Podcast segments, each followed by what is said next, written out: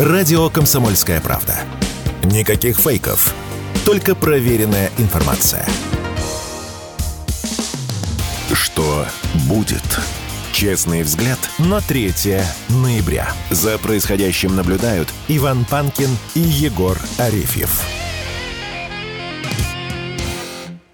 Иван Панкин, Егор Арефьев. Приветствуем всех тех, кто к нам только что присоединился. Трансляции идут в Рутюбе и Вконтакте, каналы группы. Пишите в чате в середине часа. Будем во время перерыва отвечать на ваши вопросы. Не забываем и про подкаст-платформы, сайт радиокп подкаст.ру, кнопка «Прямой эфир». И посоветую замечательный агрегатор подкаст.ру. Там тоже можете найти нашу программу. К нам присоединяется Аслан Рубаев, известный политолог, эксперт по вопросам евразийских исследований. Аслан, приветствуем тебя. Доброе утро всем. Тут, э... Иван, вы забыли про мой телеграм-канал. Да. Судя по количеству подписчиков, не только я забыл. Рубаев, Засада. Да, телеграм-канал Рубаев одноименный, пожалуйста, Подписывайтесь. Все туда. Да, да, да. Все туда. Аслан, а, тут Макрон по Центральной Азии совершил турне, президент Франции. Поговаривают, что настраивал там, хотя, может, я не прав, настраивал там местную общественность против России. Это так или зачем он туда гонял? Э, украинский кризис очень сильно, конечно, подредактировал планы Франции в области, конечно же, энергетики в первую очередь. И э, мы знаем, что альтернативу украинскому урану можно получить только в Казахстане. А в Казахстане, ну, у него традиционно достаточно такие неплохие отношения э, были и неплохие вливания со стороны э, Франции шли в регион. И вот он пытается сегодня компенсировать те недостатки, которые у него образовались в результате, экономических, в первую очередь, в результате кризиса на Украине. Вот он теперь пытается э, сегодня вот что ли так поплавить рыбку в мутной воде и зашел уже, к сожалению, ну, вот прям слишком далеко Э, в этом плане, потому что я посмотрел реакцию турецких, китайских, да, да что говорить, российских э, СМИ, даже американских на вот это вот турне, но она очень даже неоднозначная. Ну и что значит, когда он э, сказал, э, надо посмотреть, что произошло после, да, а вот после этого турне э, он поставляет систему ПРО в Казахстан, например. Э, уже договорились об этом. А, следующее. Он сказал о том, что сотрудничество должно нести и э, гуманитарный характер также. То есть в данном случае он хочет работать э, в регионе так же, как в регионе работают американцы с э, технологиями мягкой силы, с технологиями soft power. То есть он готов вкладывать в ума, он готов вкладывать фонды в развитие, в общем-то, такого положительного имиджа Франции внутри страны. Я не знаю, насколько у него получится Э, провести такую работу в регионе, это очень сложная, это, это очень сложная работа, причем он ее делает с, с огромным опозданием, когда уже там есть несколько таких э, центров притяжения в, в регионе. Мы смотрим, как балансирует э, в своей многовекторной политике Казахстан такую же модель взял и их у себя в Узбекистане. Вот по этой же траектории сейчас идет и президент Киргизии Жапаров. Ну вот э, чего добьется Макрон, э, не знаю, но, в общем-то, э, принимали его, как мы видим, особенно в Казахстане, достаточно тепло, достаточно радушно. Там он фоткался с молодежью, делал селфи, ходил, общался, так, беседовал. Ну, такой был очень свой парень, казалось бы, да. Э, посмотрим, к чему это все придет, э, но уже есть итоги. Как по мне, итоги, ну, со знака минус однозначно. Не будем вдаваться в подробности, потому что можем кого-то обидеть. Не хочу никого обижать, но, в общем-то, э, итоги мы еще увидим. Еще не все карты, конечно, обнародованы, еще не все мы знаем, но визит, конечно, такой напряженный. Он Я так понимаю, что Британия очень сильно возмутилась по этому поводу. Британцы возмутились, потому что, да, он залез в э, тоже такой традиционный регион и уже в, практически в карман британцам. Британцы тоже огромными. Это еще, допустим, если мы возьмем опять же Казахстан, то там еще при Назарбаеве были отличные экономические связи между британскими, э, рядом британских компаний и казахскими, э, казахстанскими. А теперь вот туда лезет еще и Макрон. Какая реакция будет со стороны британцев? Ну, опять же говорю, экспертное сообщество вот стран, э, которые, э, в общем-то, ну, заинтересованы в таком центральноазиатском регионе. Опять же, мы повторим, что это крупные игроки, такие как Турция, Китай, э, коллективный Запад. Они, конечно, относятся к этому с таким достаточно тревожным, э, с тревогой. Но Франция в последнее время очень быстро теряет субъектность, как мне лично кажется. Я небольшой эксперт по э, Франции, и многие э, тоже вот в России говорят о том, что это просто для того, чтобы подчеркнуть какую-то свою значимость. У Макрона ничего не получится. Ну, посмотрим. Пока что сложно о чем-либо говорить. Так, ладно, про ну, Центральную Азию тогда, в принципе, про Центральную Азию поговорили. Хорошо. Как ты считаешь, как будет развиваться в дальнейшем? У всех прогнозы не очень утешительные для Израиля. Я имею в виду их конфликт с сектором газа. Мы даже не говорим израильско-палестинский конфликт, потому что с а, Палестиной-то войны как таковой нет они бомбят конкретно сектор газа.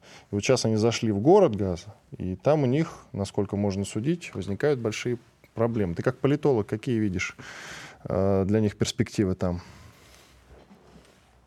Э, ну, я, я не понимаю, если Израиль, конечно, самоубийца, он, э, вот говорят, нужно ждать их полномасштабной сухопутной операции, которую вот они готовы провести.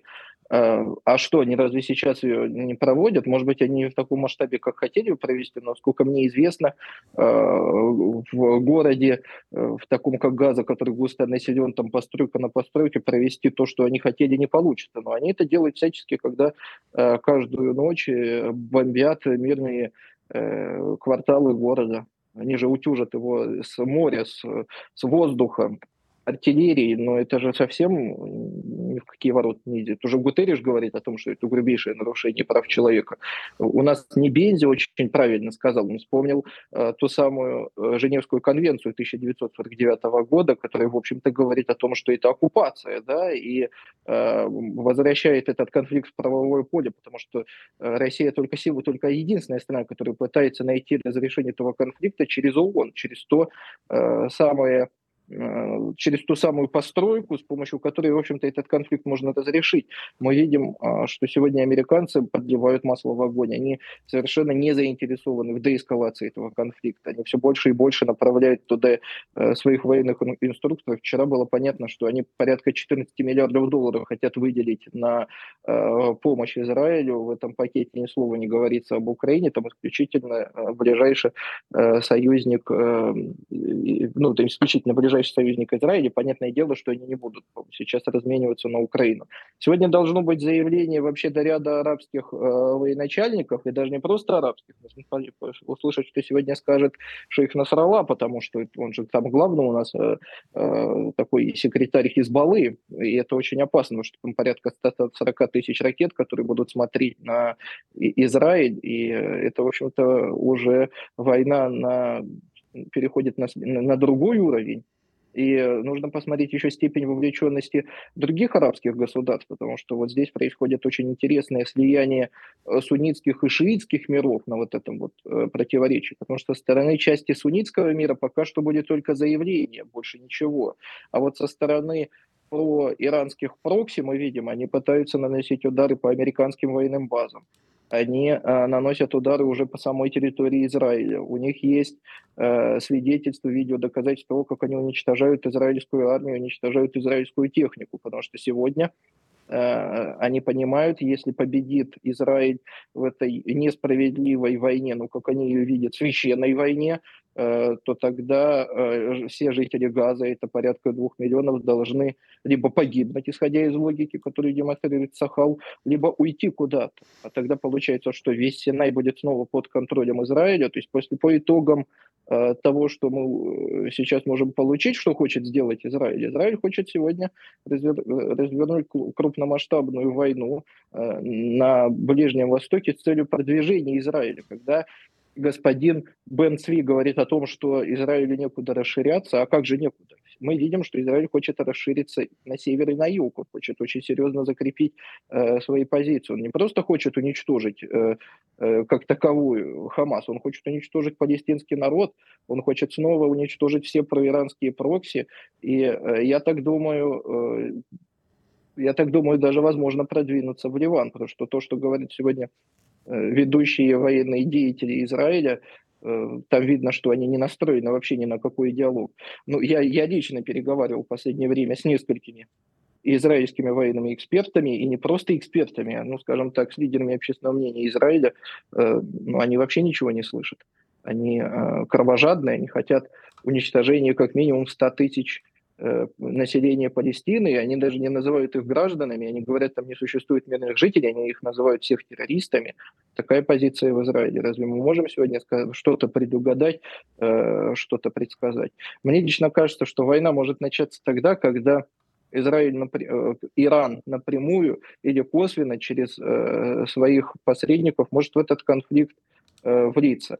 Хочет ли этого сам Израиль? Вот это, кстати, главный вопрос, потому что в Израиле есть еще люди, у которых э, ну, срабатывает мозг, и а, они говорят, что этой войны нам не выдержать, потому что схватка э, с Ираном, она может оказаться последней, но не для Ирана, и это действительно так. Вот э, об этом сегодня, слава богу, есть те, кто думают в, в Израиле, потому что конфликт тогда он может стать очень ну, региональным, он может перерасти в нечто большее, а мы знаем, что для э, еще, кстати говоря... Ну, коротко, Аслан, давай тогда в следующей части договорим уже этот момент. В принципе, мысль ты закончил. Оставайся с нами. Через две минуты вернемся и продолжим. Иван Панкин, Егор Арефьев.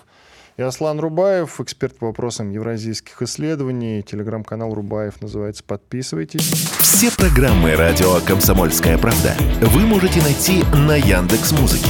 Ищите раздел вашей любимой передачи и подписывайтесь, чтобы не пропустить новый выпуск. Радио КП на Яндекс Музыке. Это удобно, просто и всегда интересно. Что будет? Честный взгляд на 3 ноября. За происходящим наблюдают Иван Панкин и Егор Арефьев.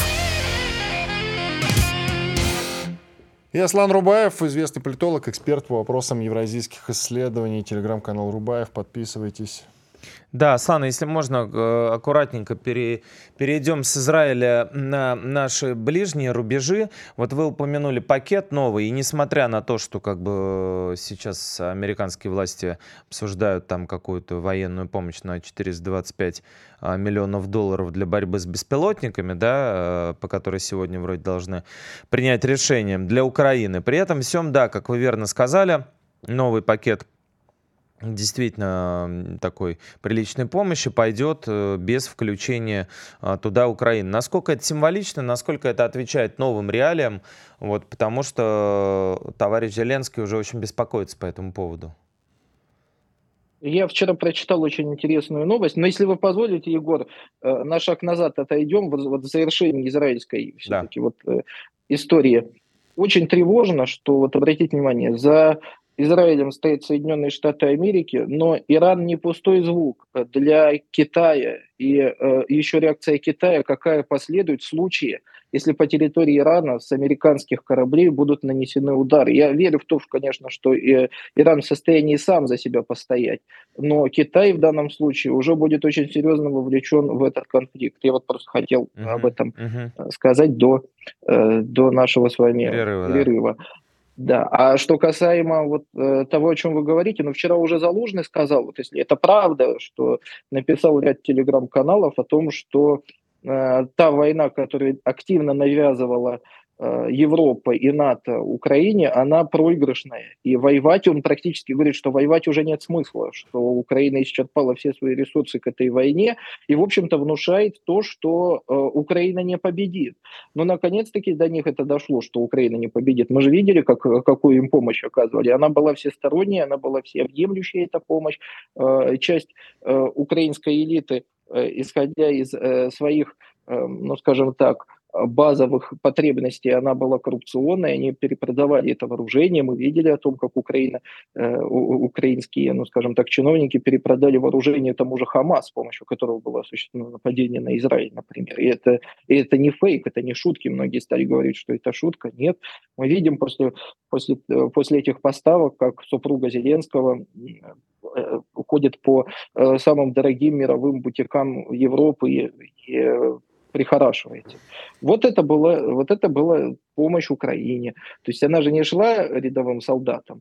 Э, и надо заметить, что вот израильский конфликт, он, конечно, очень сильно подбил интерес к Украине.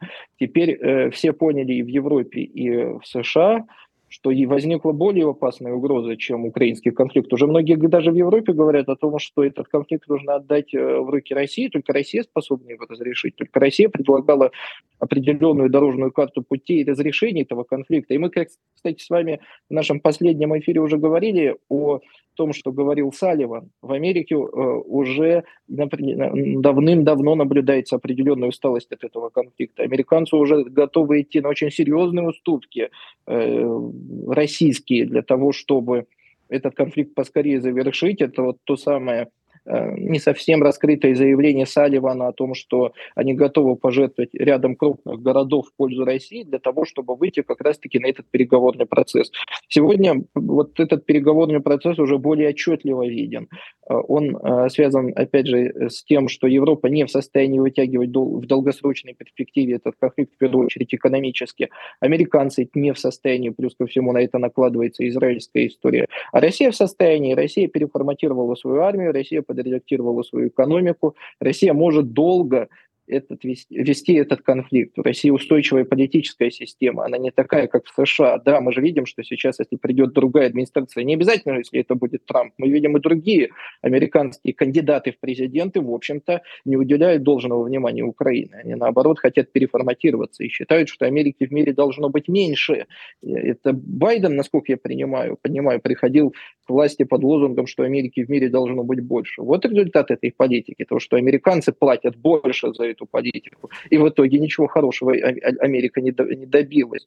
И наоборот, полный провал внешней политики Соединенных Штатов Америки в данном случае. И они продемонстрировали неустойчивость своей внутренней политики по отношению к России. Россия продемонстрировала, наоборот, монолитную систему власти и, и а, то, что она, в общем-то, как э, страна способна, опять же, повторюсь, еще долго вести эту войну. Мы в состоянии долго вести эту войну. В первую очередь это связано, опять же, с нашим устойчивым политическим режимом. Другое дело, конечно, что сегодня э, вот эта истерика еще европейская, потому что они э, уже поняли после подрыва террористического вот этого подрыва путей Северного потока, что европейцы потеряли дешевый газ, и теперь они платят в два с половиной раза дороже за, э, за все это. А это результат как раз-таки э, политиков и, и их э, внешней политики, скажем так, которые тоже оказались некомпетентны. Например, обратите внимание, в ту же Францию, того же Макрона, который мы уже упоминали у них было небольшое исследование определенного издания, что если бы выборы во Франции происходили на следующий день,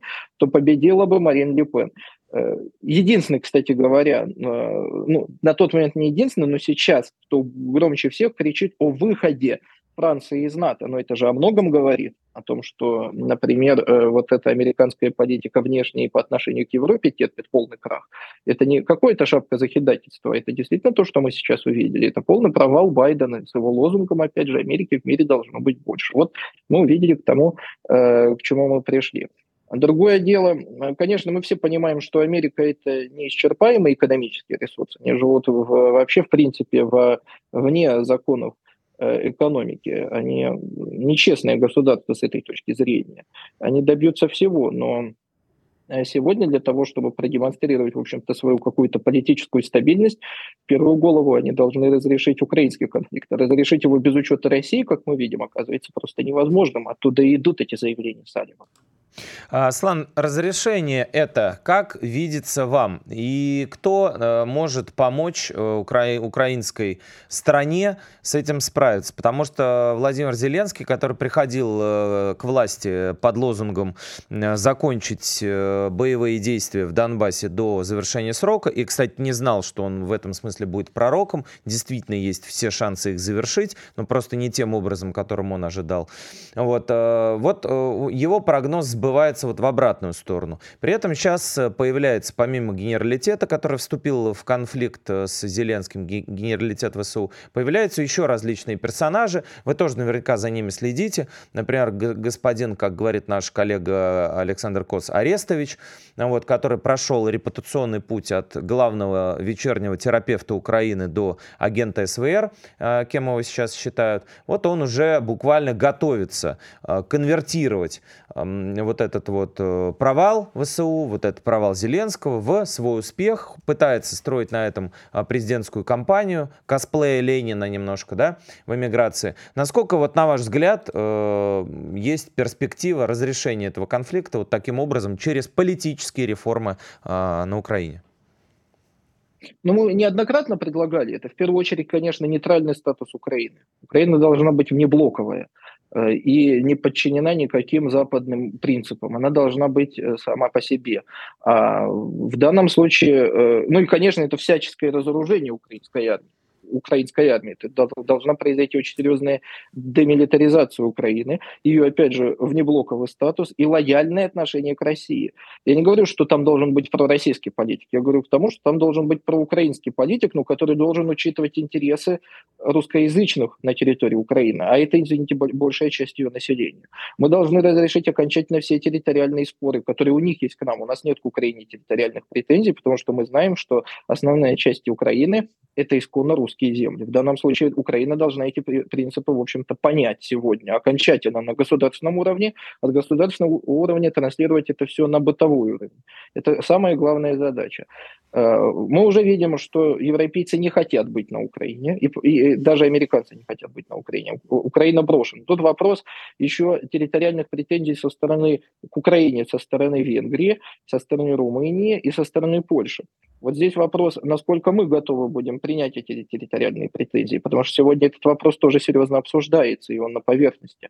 Вот если будут учтены интересы России, главные интересы России, то, возможно, и Россия тоже пойдет на э, какие-то уступки. Вот э, мы все э, смеемся над Арестовичем, но он неоднократно предлагал много здравомыслящих формул. Он говорит, что невозможно Украине вести дальнейшую свою жизнедеятельность и делать вид, что рядом нет соседа России. это единственный человек на Украине, который вот был э, вхож в кабинет Зеленского и который сегодня транслирует эту мысль. Он совершенно правильно говорит это. Значит, мягко говоря, он мягко пока что прогревает свою аудиторию к тому, что если вдруг он станет президентом, то он будет вести диалог с Россией. Без этого невозможно сегодня. Они все так говорили, Аслан. Они все с этого начинали. Я понимаю, да, Вань, все говорили, и Зеленский клятвенно клялся о том, что он разрешит этот... В ноги обещал видим, упасть, это... ты помнишь, да? Да, да, да. Вот. Но сегодня этот конфликт разрешил Путин. Э, практически уже разрешил. И чем ближе наша победа, тем громче в Европе и в Америке говорят о том, что э, об интересах России, об учете интересов России. И у меня просто один вопрос. Коротко совсем, 20 надо, секунд, Аслан, коротко. Надо ли поддаваться на заявления американских политиков и деятелей типа Салливана, прислушиваться к ним, когда у нас, в общем-то, уже на горизонте видна победа. Вот что я хотел сказать. Мы Спасибо. Спасибо.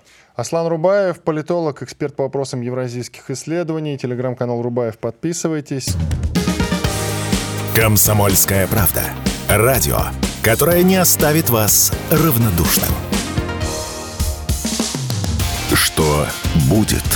Честный взгляд на 3 ноября. За происходящим наблюдают Иван Панкин и Егор Арефьев. Подключаем к нашему разговору Михаила Мягкова, научного директора Российского военно-исторического общества. Михаил Юрьевич, вас приветствую. Здравствуйте.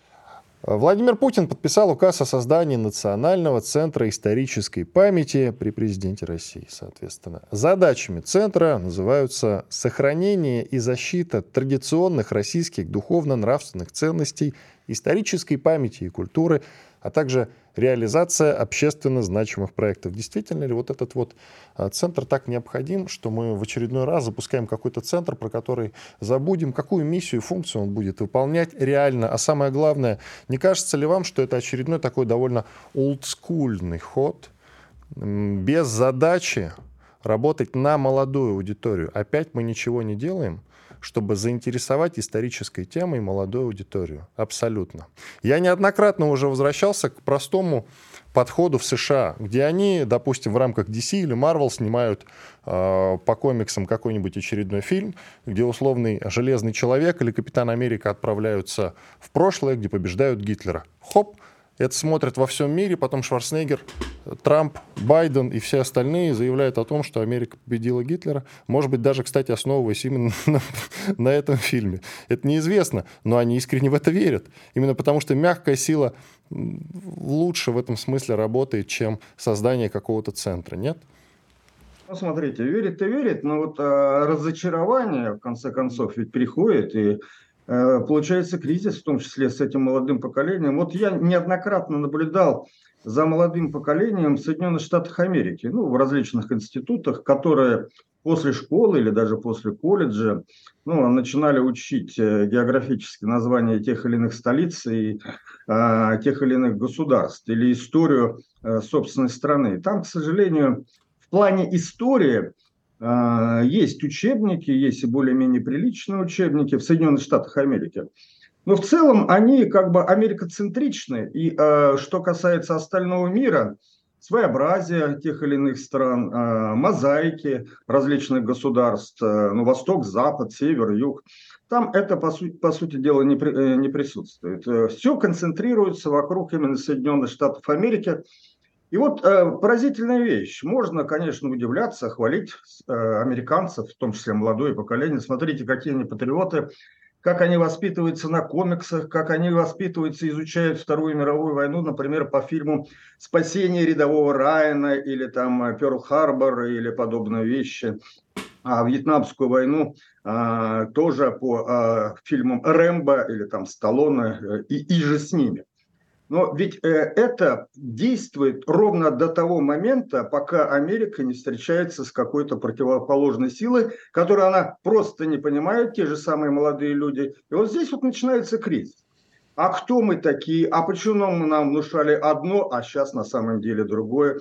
Ну, в равной степени сегодня, я думаю, это и происходит, и будет происходить, безусловно, в отношении России. То есть, если считать нас ватниками, а американцев превосходными, ну, вообще всю западную цивилизацию, ведь там не только как бы америкоцентричная, но если мы возьмем э, в целом вот западный мир и вместе с Европой, англосаксонской, допустим, да, мы превосходны, мы всегда, у нас, а, как они говорят, у нас всегда история строилась по восходящей. Мы изначально да, создали парламент, мы изначально создали права человека и создали правила, которые идеальны и универсальны. И вот эти правила, они начинают работать, а мы представители вот этого, собственно говоря, мира. Но как только они встречают какое-то препятствие, непонятное им, и не могут его преодолеть, вот происходит здесь кризис, надлом, ну и по сути дела, да, эм, они могут потерять не одно поколение таким образом. Наша история в этом отношении намного более объемная, намного более а, а, разветвленная, если хотите, и а, она а, заключает в себе изначально а, не вот этот центризм, то есть мы превосходнее всего, а именно взаимодействие многих народов, которые входят сегодня в русский мир, входят сегодня в Россию. Изначально Россия строилась как многонациональное государство. Нам не надо что-то учить и доказывать э, то, что вот мы э, такие. Мы просто впитали это в себя изначально. И такая история у нас. Мы должны изучать свою историю, и тогда все будет у нас в порядке. Но мы должны знать, что наша история, она не имеет непрерывный характер. То, что она строилась изначально с Древней Руси, потом через Московское государство, потом э, и э, через Российскую империю, Советский Союз, вплоть до современной России. Она более объемная, и э, посмотрите, что э, они не догоняют, скажем так. Они не догоняют то, что ну, вплоть до 20 века они изучали историю, в том числе другого мира, сквозь призму исторических э, человеческих зоопарков. Ну, э, я думаю, всем известно, да, теперь уже всем известно, что это такое, когда в конце 19-го, начале 20-го, вплоть до 1958 года в европейских странах, в Нью-Йорке, Брюсселе, Париже, Берлине э, представляли туземцев либо латиноамериканских, там, э, с каких-то племен, либо африканских племен. Ну, вот, собственно, по людям, которые там жили вместе с обезьянами и антилопами, их и изучали. Посмотрите, что у нас было, как вот писал э, великий наш э, философ Ильин. Посмотрите на Европу от Эльбы. Там сплошь во времена Карла Великого, каролингов жили славянские племена. Где они сейчас? Да они все уничтожены, они все ассимилированы германцами или какими-то другими там народами. Все, они исчезли. Мыслимо ли Видано ли это в, а, отношении России, в отношении истории России? Сколько Россия приняла племен, столько она соблюла. Михаил Юрьевич, извините, что вклиниваюсь, времени глобально не так много. Как нам этот центр-то поможет? чтобы, ну, скажем так, привить молодежи желание я изучать я историю. Я понимаю ваш, да, я понимаю ваш скепсис. Да. Чем больше создается организации, вам кажется, да, тем э, больше, э, ну, э, скажем, за э, бюрократизировано, скажем, вот это изучение истории. Но я скажу то, что вообще интерес истории у нас вообще и среди молодежи тоже очень большой. Вот я такого не наблюдал, например, в Европе или где-то в Соединенных Штатах Америки. Ну да, к своей истории они более-менее э, э, относятся э, нормально, и то, э, скажем так, только часть поколения. У нас очень большой интерес. И вы правы, конечно, то, что в отношении молодежи э, многие программы, но они э, либо еще не разработаны, либо еще не действуют. Так что в любом случае, если создает центр, ну равно как и общество знания, как и наше российское военно-историческое общество, которое создано было в 2012 году. Конечно, основной вектор – это молодежь. И молодежь, да, она должна знать историю, начиная с учебников, которые вот мы под редакцией Мединского совсем недавно выпустили, и, конечно, через различные программы. Причем интересные программы, они доступные, которые включают в себя и игры, и интернет, да, сообщество, и а, а, то, что история должна выходить за рамки, например, вот этого школьного класса. Это экскурсии, это реконструкции различного рода. То есть познавать эту историю необходимо то, чтобы тоже был интерес, то, чтобы человек был заинтересован. Если этот национальная а, вот комиссия, которая, центр, который был создан по истории, э, и, естественно, я думаю, он, безусловно, и этим будет заниматься, то это большой будет плюс к тому, чтобы наша молодежь, наши школьники, наши студенты изучали историю есть... во всех ее проявлениях. Да, не избегая критических, конечно, моментов, которые, естественно, в нашей истории будет. Но они воспринимали историю как свою, а, как сопричастность к своей истории, понимая место России в мире, понимая то, что мы дали этому миру. Но, к сожалению, до настоящего времени вот у нас вот этот критический анализ, извините меня, он был однозначно направлен на то, что у нас все было плохо. У нас такая плохая история, и мы поэтому такие плохие. И не надо нам, э, собственно, э, что-то сегодня делать или там выдумывать, поскольку так или иначе вот этот груз репрессий, жестокости, варварства, ватников, которое было у нас в этой истории, все равно над нами давит. Ну, мы обречены жить в плохом государстве. Вот надо, конечно, от этого избавляться. Надо говорить о том, что у нас великая история и гордиться историей.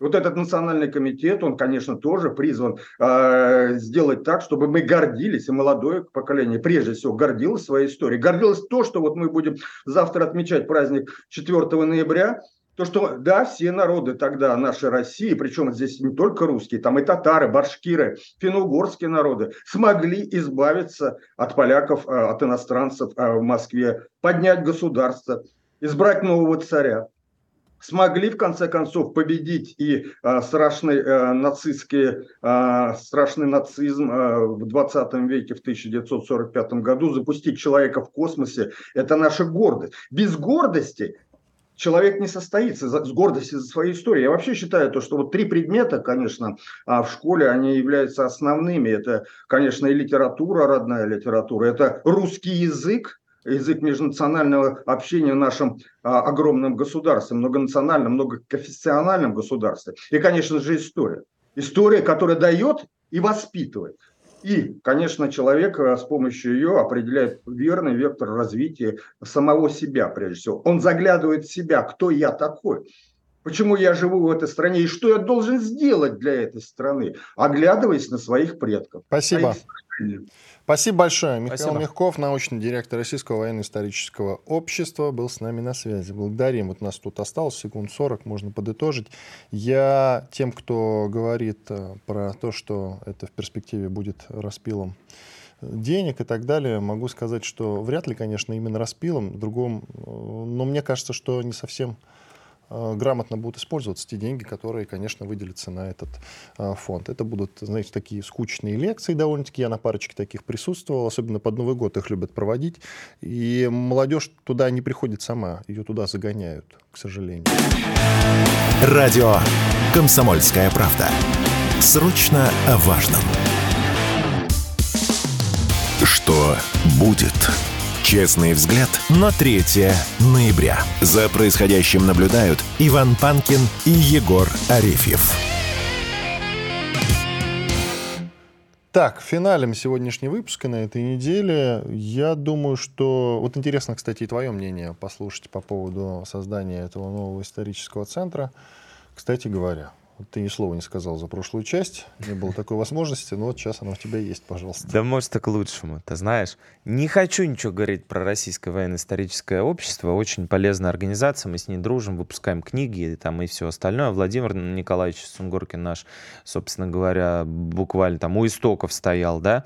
Но я хочу сказать другое. Вот э, есть у меня трое детей, да, и, конечно, я как человек э, гуманитарно заточенный, во-первых, постараюсь им дать техническое образование. Это шутка для всех гуманитариев, да?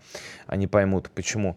А во-вторых, э, пытаюсь каким-то образом, э, всеми возможными способами, ну, вообще как-то ну, стараться объяснять им, что ли, что такое история. Да, мы смотрели фильм «Офицеры» вместе. А, но а, пока у них такого уровня подключения, там, иди и смотри рановато еще, да, пока у них такого уровня подключения к этому нету, у них нет э, тех сил внутри, которые не дают мне возможности не плакать во время просмотра этого фильма вот, да, как бы совсем не сентиментальному и не нежному человеку, но вот я не могу ничего с собой поделать во время определенных сцен, просто не могу на физиологическом Зори здесь уровне. тихие, конечно, да, как не заплакать. Да, да, вот. А, у них пока такого нет. Я им стараюсь объяснить, стараюсь пояснить, стараюсь показывать и говорить, почему, что и как происходило, как а, людей загоняли а, в сарай, поджигали, и заставляли детей смотреть на это. А детей потом а, скармливали собакам. Я им объясняю, что, а, собственно говоря, и, и почему против этого умирали, погибали и боролись наши а, предки, и почему это вызывает такие чувства. Но они еще пока до этого не доросли. А пока они до этого не доросли, с ними нужно говорить на понятном их, им языке. И говорить должны не подернутые сединой и стремительно теряющие волосы люди, такие как мы и Михаил Юрьевич Мягков, уважаемый научный директор Российского военно-исторического общества, а все-таки те, кого они слушают, те, к кому они прислушиваются. Кто это сегодня? Сегодня, увы, это лидеры мнений. Лидеры мнений — это блогеры. Да, мы должны с ними работать. Извините меня, пожалуйста. Все, кто очень любит историю, я ее люблю не, люблю не меньше вас, но скучными учебниками, лекциями и экскурсиями, которые ассоциируются у молодежи только с выпивкой, там, может быть, или с способом прогулять уроки, да, вот, а, мы их не заманим. Да, есть сейчас интерактивные, даже на ВДНХ вот экраны, там можно потыкать пальчиком, прийти туда-сюда но это все делается через вот как бы какое-то усилие. От этого не получаешь удовольствия, они должны от этого получать удовольствие. И задача, на мой взгляд, людей, которые действительно хотят заинтересовать детей историей, найти эти способы. Вот, например, мы говорили сегодня про Аллу Борисовну Пугачеву, да, которая, кстати, пока мы с вами разговаривали, появилось видео, вот мы говорили, а как она должна приехать, как на самолете, на поезде. Вот действительно, до Пскова добралась пешочком, а там на поезде уже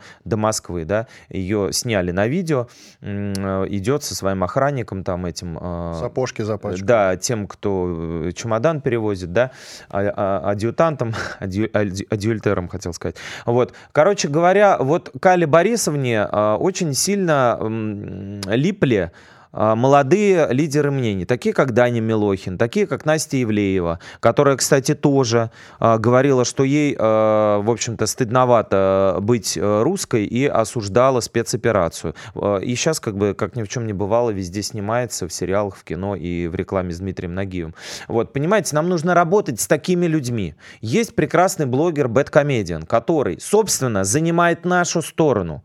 Он высмеивает все, всю антисоветчину, которую э, протаскивают в своих фильмах гениальные Звягинцевы и все прочее. Всю русофобию, все стереотипы и штампы, которые э, как бы с той стороны, да, со стороны либеральной пропаганды э, протаскиваются. Но он обращает внимание и на огромное количество наших штампов, наших стереотипов и наших кондовых попыток заинтересовать молодежь какими-то историческими фильмами. К сожалению, они успеха никакого не имеют. И молодые люди не будут лезть в учебники, не будут читать первоисточники для того, чтобы понять, что происходило с нашей страной. Увы, как говорит правильно Ваня, им проще посмотреть комикс и э, да, увидит, что там Капитан Америка всех побеждает. Если я с ним, папа, буду сидеть в этот момент во время сеанса, я ему скажу, хихи-ха-ха, ну вот какие смешные американцы думают, что они победили в Великой, э, это, господи, во Второй мировой войне, да, как анекдот такой про православных про нас есть, э, в разных комнатах там, ну, попадает в рай, значит, э, человек и идет там Одна комната спрашивают, а кто здесь? Ну, вот здесь там а, протестанты, здесь там э, католики, э, ну, то, то бишь они есть протестанты. И здесь там баптисты, здесь мусульмане, здесь э, иуди, иудаисты, здесь индуисты, а здесь кто? А здесь православные. Только не открывай дверь, они думают, что они здесь одни. Вот примерно по такой же логике вот э, мы существуем внутри вот э, нашей страны, да, то есть вот мы э, верим, что вот мы сейчас снимем вот фильм там про Девитаева или еще что-то, или Т-34, 4, где там пуля пролетает в слоумо сквозь 6 видов танков и попадает кому-то в лоб, вот, и как бы дети посмотрят на это, и да, будут понимать, есть у нас такие герои, вот он Девитаев. Да нет, друзья, вот пойдите сейчас на улицу, 100 детей там, хорошо, до 16, до 18, окей, лет, опросите, вам ни один из них не скажет, что завтра за праздник. Ни один вам не скажет, Но что мы празднуем 4, взрослых, 4 ноября. Если опросишь, они не скажут, что это за праздник, дело тут немножко в другом. Праздник-то ладно. А я вот что добавлю. Название центра мне уже нравится. Да? Национальный центр исторической памяти. Ну, при президенте России. Вот это Национальный центр исторической памяти.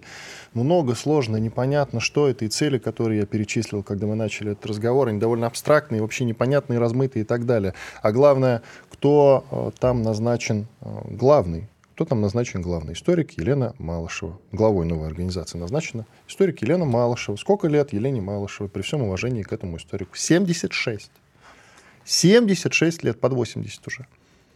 Ну, о чем мы говорим? Я знаю При только... всем уважении к ней, но я мы знаю же говорим... только Елену Малышеву, ну, понятно, не, это не она. в Америке. Тут речь про другую Елену Малышеву, слава богу. Э, который не в Америке живет, а здесь, в России. Тут звучат предложения уже в комментах, что, допустим, если будет сниматься фильм про Сталина, его сына Василия должен сыграть обязательно Дани Милохин. Тогда молодежной аудитории будет понятно. Конечно, нет, друзья. Конечно, нет. Нужно придумывать другие ходы, а не только там каких-то ломов заманивать, потому что это будет уже не фильм. Если вы снимаете фильм, то должны сниматься профессиональные актеры, которые умеют э, именно перевоплощаться, а не то, что вот Даню Милохину, значит, это да, чуть-чуть это так глаза не подкрасят, это да, так усы не наклеят, работает.